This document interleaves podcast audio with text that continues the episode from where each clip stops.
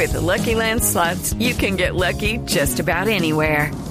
This is your captain speaking. Uh, we've got clear runway and the weather's fine, but we're just going to circle up here a while and uh, get lucky.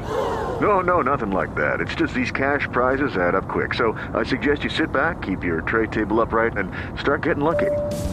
Play for free at LuckyLandSlots.com. Are you feeling lucky? No purchase necessary. Void where prohibited by law. 18 plus terms and conditions apply. See website for details. Desde sectores del partido de la U aseguran que el referendo para avalar los acuerdos de paz no lo debe presentar el gobierno, sino un grupo significativo de ciudadanos. Diego Monroy.